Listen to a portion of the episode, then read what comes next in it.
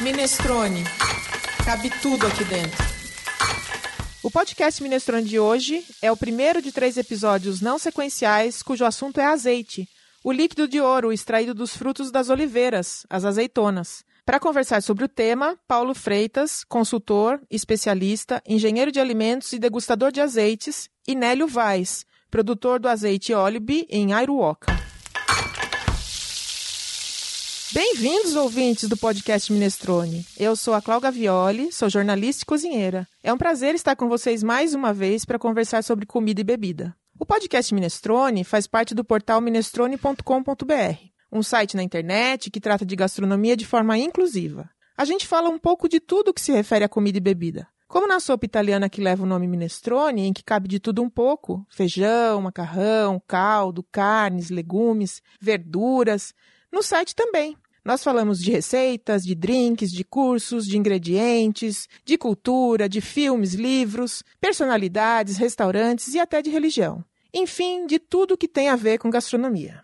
Nesse primeiro episódio, no qual vamos falar sobre azeite, o líquido de ouro extraído das azeitonas, o fruto das oliveiras, que é comprovadamente excelente para a saúde e que torna todo o preparo mais saboroso, é o Fábio Bitelli, professor de gastronomia, que faz dobradinha comigo nesse podcast, que também é uma dobradinha, aliás, é um trio. Como vai, Fábio, querido? Que gostoso a gente estar tá aqui hoje junto de novo, enfim, né? Eu lembro que a gente gravou no último dia antes da quarentena decretada, né? E estamos voltando agora, no mesmo lugarzinho. Que ótimo, né? Apesar de a gente estar tá se falando virtualmente, nada como se encontrar de novo. Coisa Obrigado boa, pelo né? convite. Fábio, conta para os nossos ouvintes quem é você. Bom, eu sou, como você já disse, professor de gastronomia, mas minha formação inicial é em comunicação. Então eu tive assim, uma experiência grande aí, de mais de 10 anos na, na indústria de bebidas, né? E depois que eu migrei para gastronomia, tive um espaço de gastronomia e fui me enveredando aí pela pesquisa e hoje tenho aí uma, uma experiência já de algum tempo na pesquisa e na docência, né? Na área de gastronomia, eventos, hotelaria. O Fábio é humilde, viu, gente? Ele sabe muita coisa. E hoje, aqui com a gente, estão outros profundos conhecedores, só que de azeites. Primeiro, o especialista, engenheiro de alimentos e degustador de azeites, Paulo Freitas. Ele é um dos convidados para compor essa roda de conversa. Como vai, Paulo? Seja bem-vindo. Olá, Cláudia e Fábio. Obrigado pelo convite. Prazer a gente poder participar e conversar um pouquinho sobre azeites. Obrigada a você por estar aqui com a gente. O nosso outro convidado é o Nélio Vaz, produtor do azeite Olibi, em Airuoca. Ele é um apaixonado que escreve super bem sobre azeites. Nélio, seja super bem-vindo. Como vai? Olá, tudo bem, Cláudia? Tudo bem, Fábio? Obrigado por terem me convidado, é um prazer estar aqui. Espero que seus ouvintes também sintam o mesmo prazer que nós sentimos ao falar do assunto, que eles sintam ao degustar o azeite. Ah, eu acho que eles vão gostar sim do assunto, viu? Um assunto muito apaixonante. Eu não tenho dúvida. Para nós é uma alegria mesmo poder conversar com quem entende do assunto. Então, vamos dar uns dados sobre azeite que nós pesquisamos, Fábio, para animar essa conversa e, inclusive, para eles poderem corrigir se tiver alguma coisa que já tem novidade depois do que a gente pesquisou. Não, com certeza. Bom, eu fui me aprofundar um pouquinho mais numa conversa prévia aqui com os dois especialistas. Já expliquei que eu tô de curioso aqui também, né? Então, por vezes eu vou fazer perguntas que parecem óbvias, né?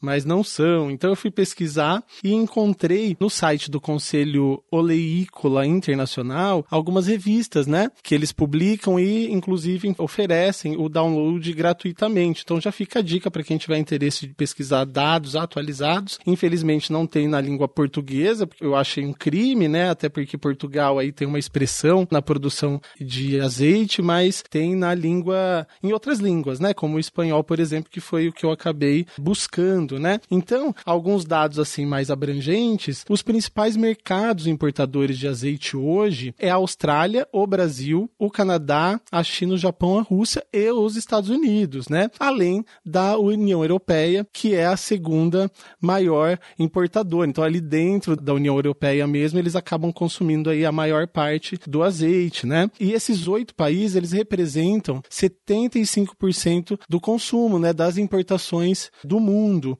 Essa revista foi a última edição de 2019 e traz, então, essas informações. E, de modo geral, os olivais principais eles estão concentrados nos países abrangidos pela bacia do Mediterrâneo e a produção de azeite. Destacam-se então a Grécia, a Itália, a Turquia, o Marrocos, a Tunísia, Síria, Portugal e Argélia, mas é a Espanha o produtor mundial com mais da metade do azeite produzido. E o consumo do Brasil acaba então sendo o sétimo maior do mundo, se aproximando bastante do sexto colocado, que é o Canadá eu acho que a gente está numa posição boa aí de briga, né? para conseguir o melhor azeite, o melhor preço, enfim, os melhores produtores. Então vamos para a melhor parte, que é a parte da conversa. Eu gostaria que os nossos convidados contassem para o ouvinte o que, que é um azeite. Se eu posso chamar de azeite só aquilo que sai da azeitona, né, que é extraído da azeitona, e aí fizesse uma diferenciação também do que é o azeite extra virgem, do que é o azeite virgem, bem o beabá, por favor. Sim, você está correta, Cláudia.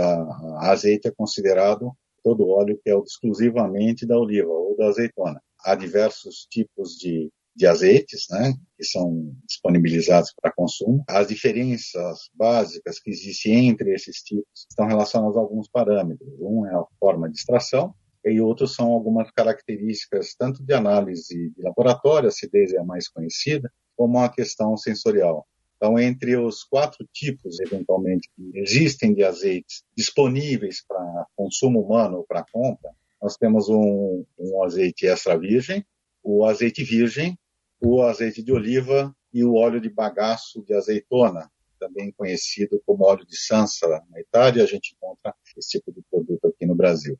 Desses quatro, que é mais comum a gente encontrar em supermercados ou em locais de de venda, é o azeite extra virgem e o azeite de oliva. E a diferença, basicamente, em termos de processo de fabricação, quando o processo basicamente utiliza só fases físicas e mecânicas, até um determinado nível de parâmetros de análise de laboratório, acidez é um que é bem conhecido pelo consumidor, a gente tem o azeite extra virgem.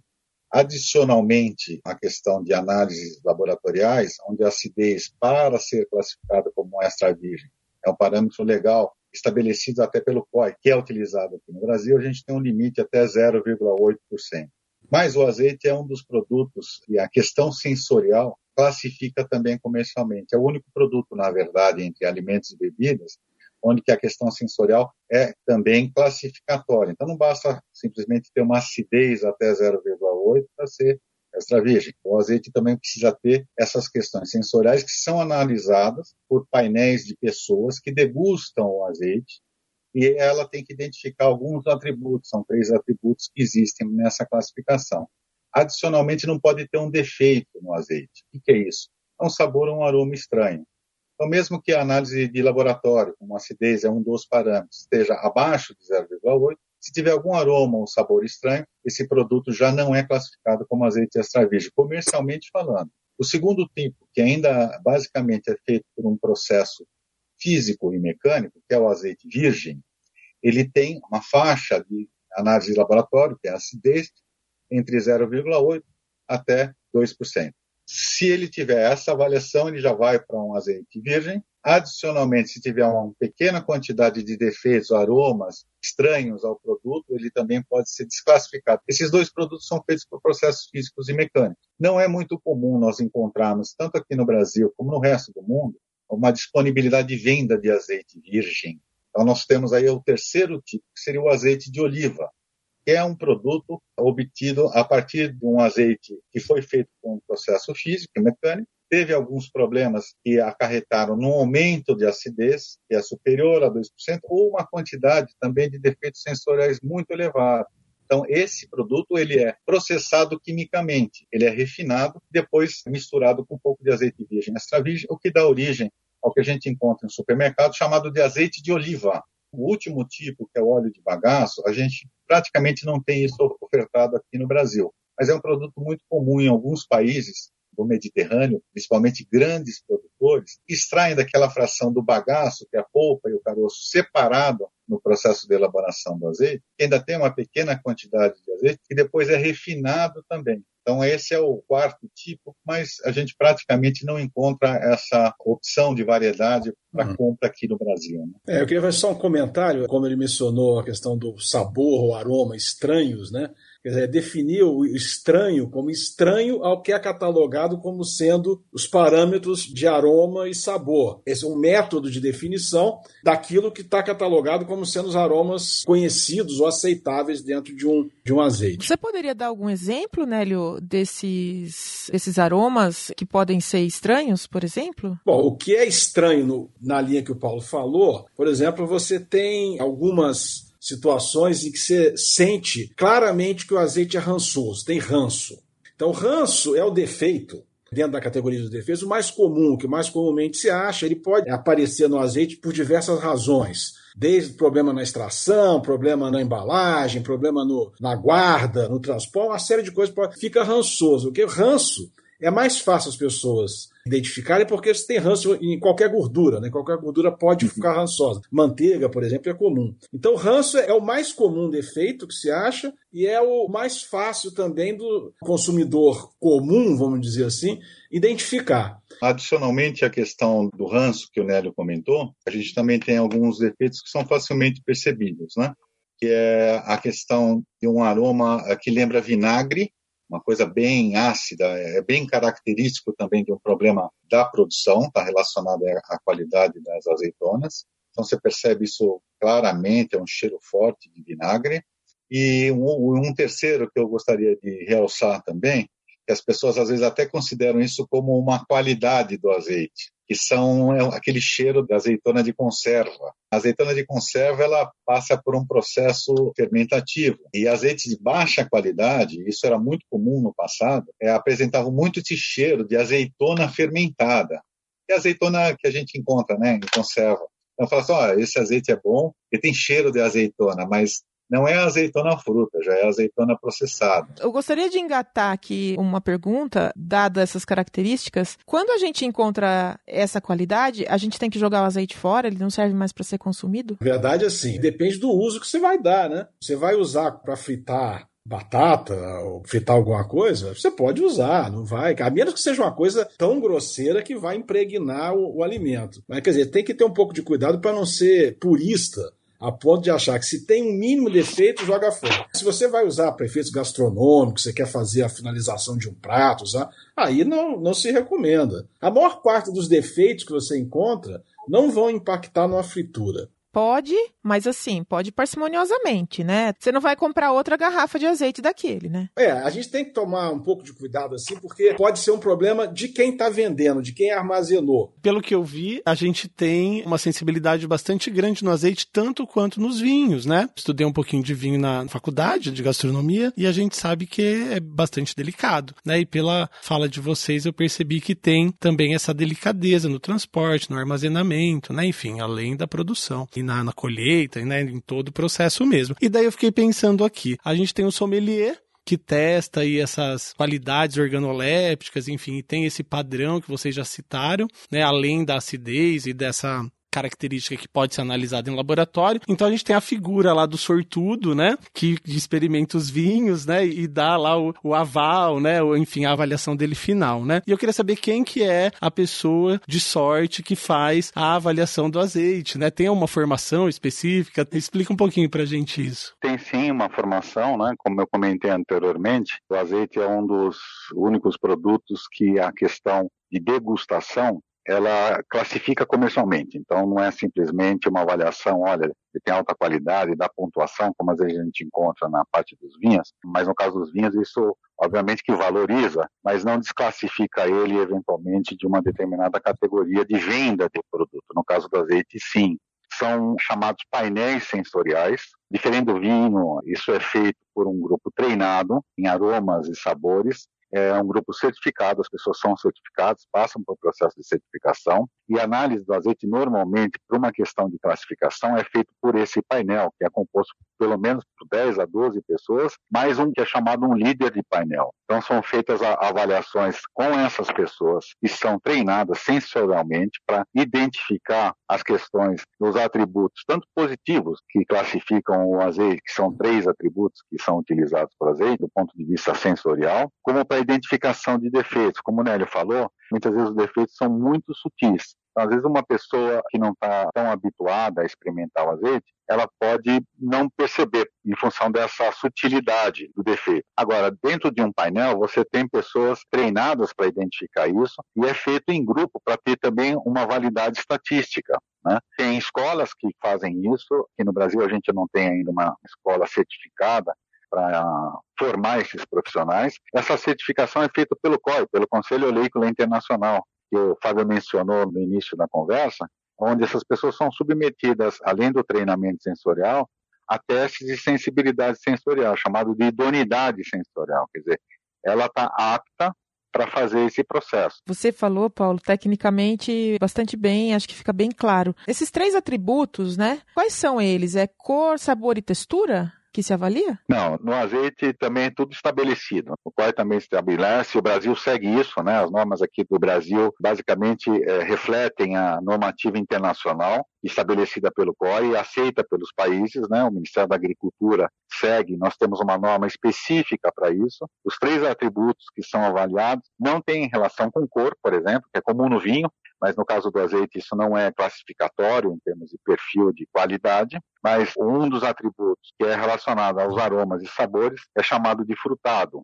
Então, vai identificar as características do azeite. A gente vai ver muito descritivo de aromas de azeite muito semelhantes a vinho. A gente tem até algumas frutas, tem alguns azeites que têm notas de maracujá, é muito comum notas de ervas, grama cortada, algumas coisas que são característicos ao mundo do vinho também frutas e legumes é muito presente em termos dos aromas de um bom azeite, tanto a parte de aromas como de sabores. Né?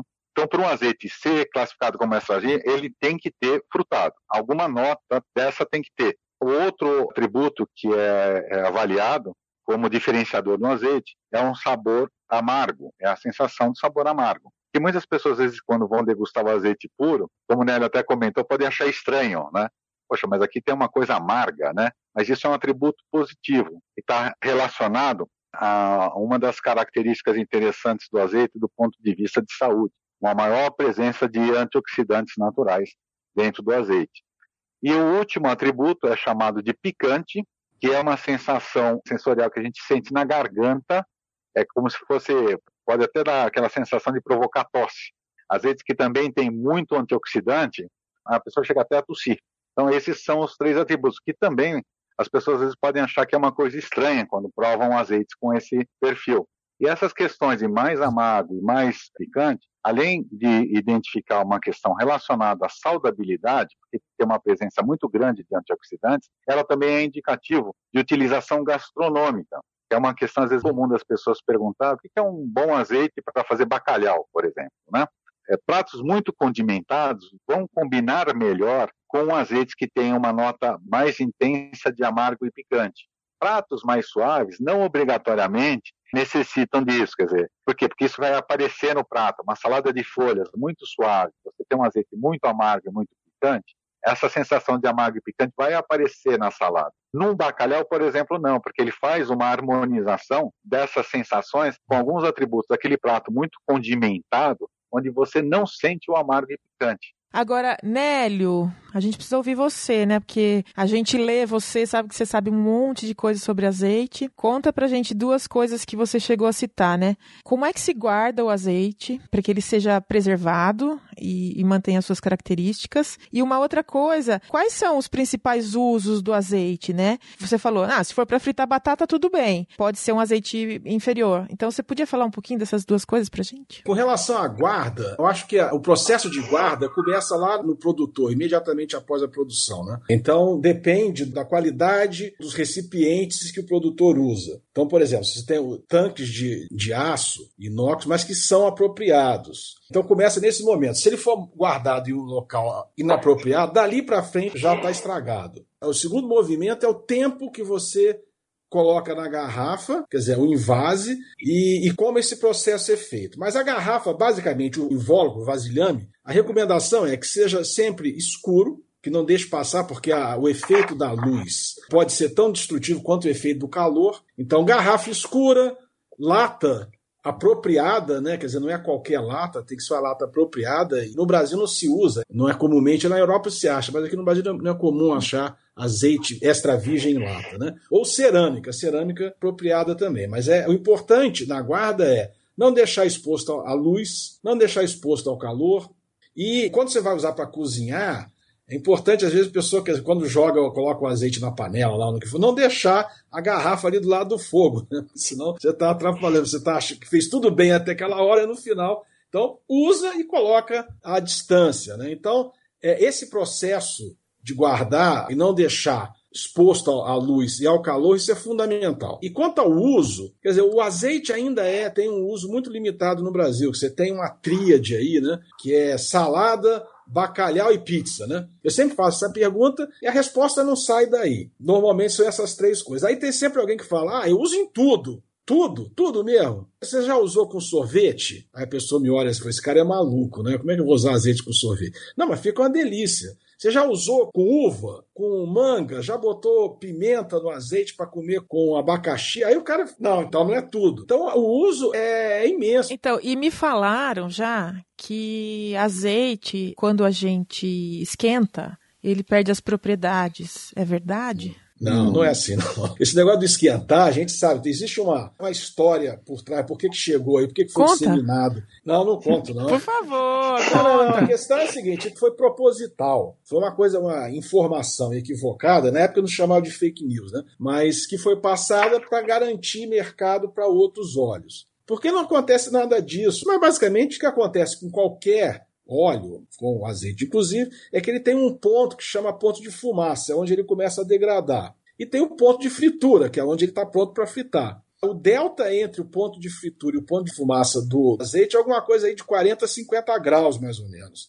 Ou seja, antes de degradar, você já fritou, entendeu? Então, assim, não tem essa questão. O, o que eu falo, costumo falar para os clientes, para os visitantes, para as pessoas com quem eu converso, é o seguinte: não justifica você usar um azeite de alta qualidade, um extra virgem, puro, artesanal, para fritar a batata. Porque a diferença que você vai ter no resultado final para o consumidor é mínima. Então não justifica, é uma questão econômica, não gastronômica. Então eu acho que a classificação do uso é uma, um fator que deriva de algumas variáveis. Quer dizer, custo, o valor econômico que você atribui ao prato que você vai fazer. Então, essa medida é que, que as pessoas têm que saber como usa. Quer dizer, para certos tipos de uso, você pode usar um azeite comum.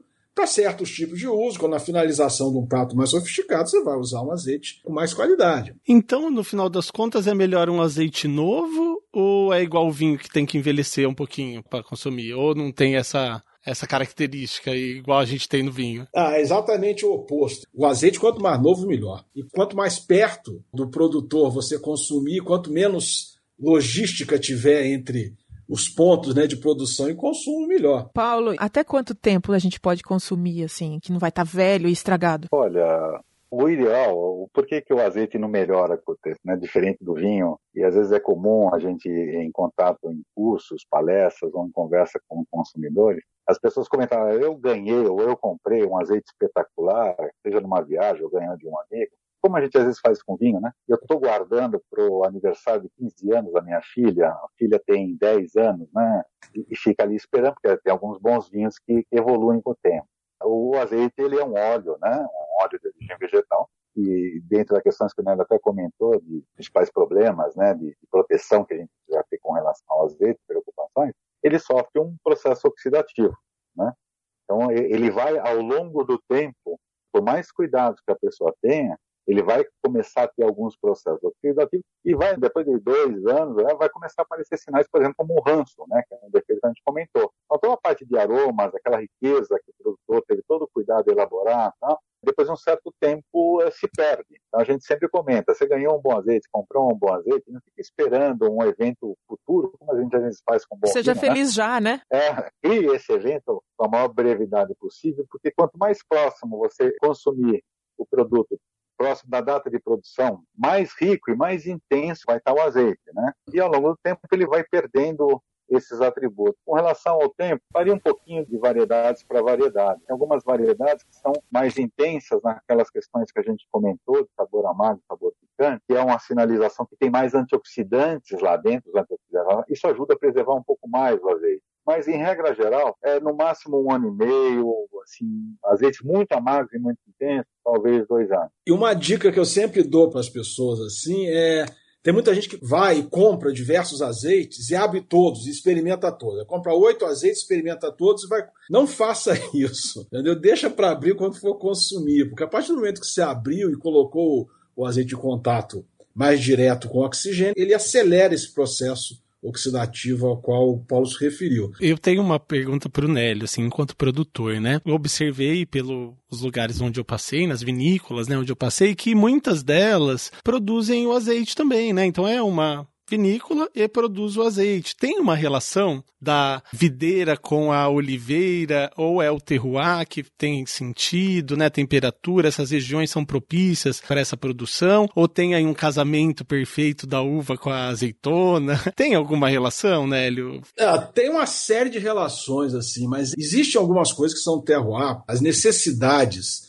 em termos de solo e de clima são razoavelmente parecidas. Então tem necessidade de frio, o tipo de solo é mais ou menos igual. Então por isso tem uma semelhança desse ponto de vista, do ponto de vista agrícola, vamos dizer assim. O manejo é diferente, não é exatamente a mesma coisa. O tipo de problema que tem, alguns são comuns em termos de pragas e tal, mas tem coisas que são típicas de um ou de outro. Agora, existe uma coisa que é comum, é porque a época da colheita e processamento são diferentes.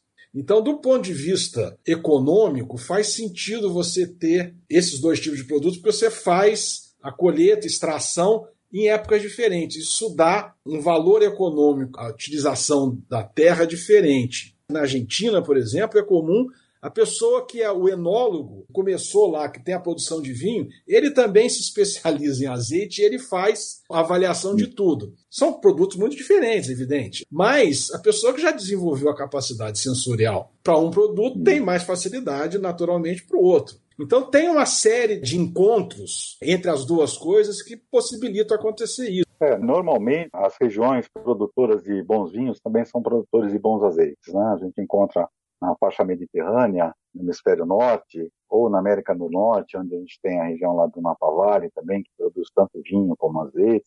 Se a gente descer aqui para o hemisfério sul também, nós vamos observar aqui no Chile, Argentina, Uruguai, que são também produtores de bons vinhos, África do Sul, Austrália, Nova Zelândia, então, muito que o Nélio comentou, né? Tem as características climáticas dessas regiões, a questão também do tipo de solo, apesar das práticas e manejos serem bem diferentes, são muito propícias, sim, para você ter essa proximidade entre alguns produtores de vinho que já estão produzindo azeite, não são todos, mas há, sim, uma tendência nisso, em função dessas características, vamos dizer assim, de, de terroir das principais áreas de produção no mundo inteiro.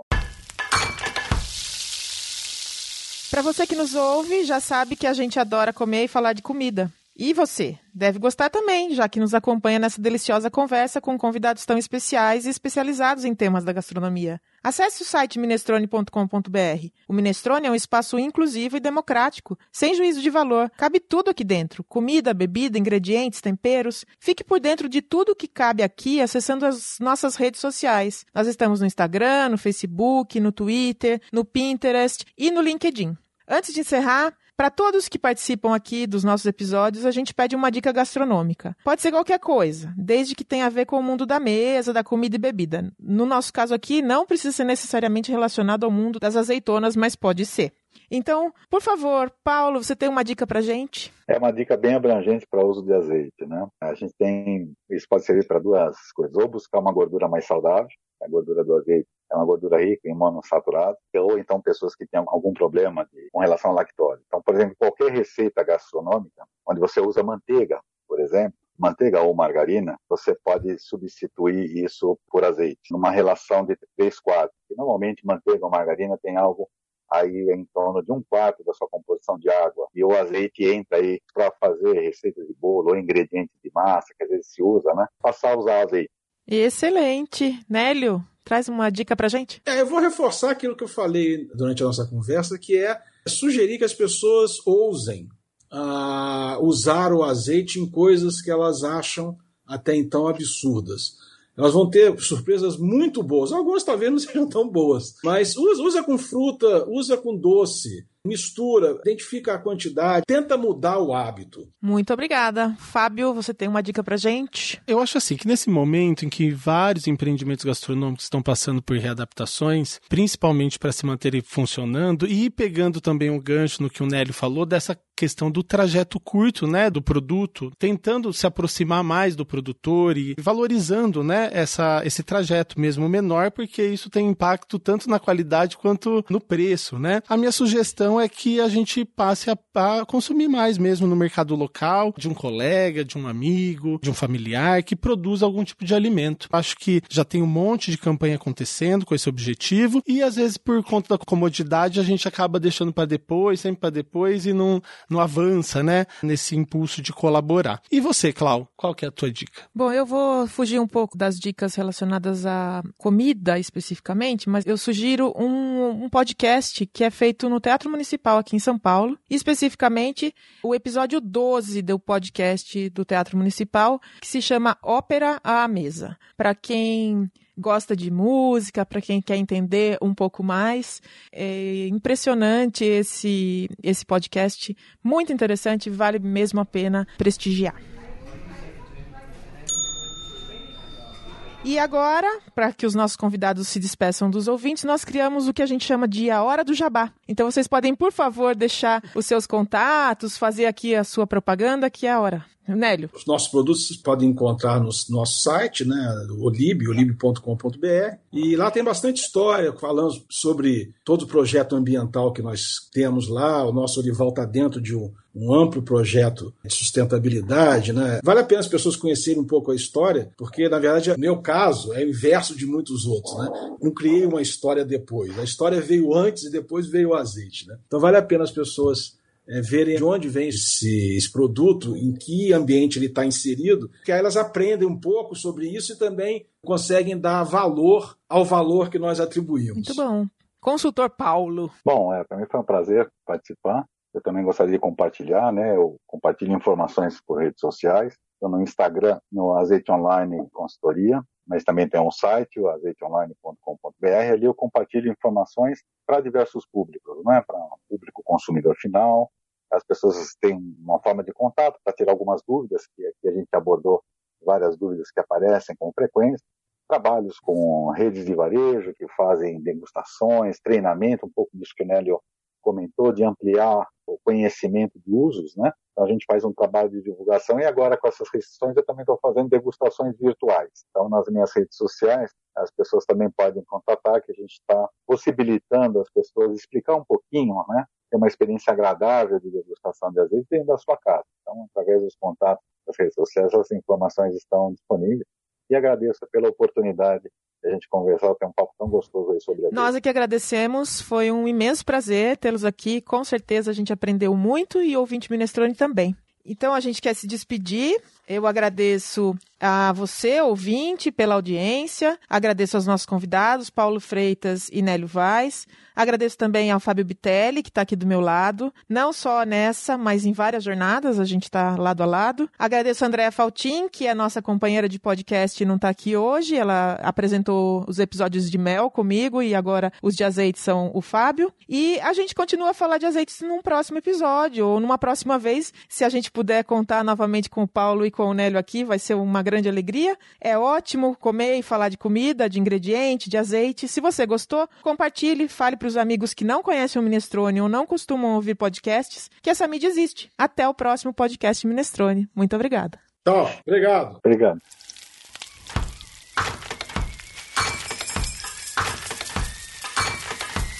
Minestrone. Cabe tudo aqui dentro.